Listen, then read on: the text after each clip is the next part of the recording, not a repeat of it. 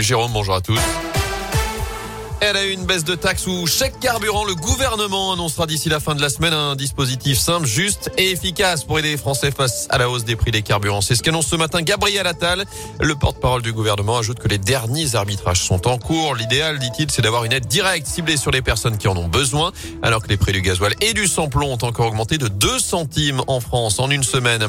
À suivre à saint notamment les AESH dans la rue aujourd'hui. Ces accompagnants d'élèves en situation de handicap se mobilisent chez nous et partout en France demander plus de reconnaissance avec des hausses de salaire et de vraies formations. À saint manif à 11h tout à l'heure devant l'inspection académique.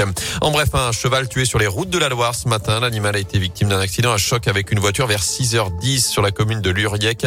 L'automobiliste âgé de 30 ans a été légèrement blessé, pris en charge à l'hôpital nord de saint En France, l'Assemblée examine le projet de loi de vigilance sanitaire. Le texte prévoit notamment de prolonger le, recours éventuel au pass sanitaire jusqu'au 31 juillet prochain.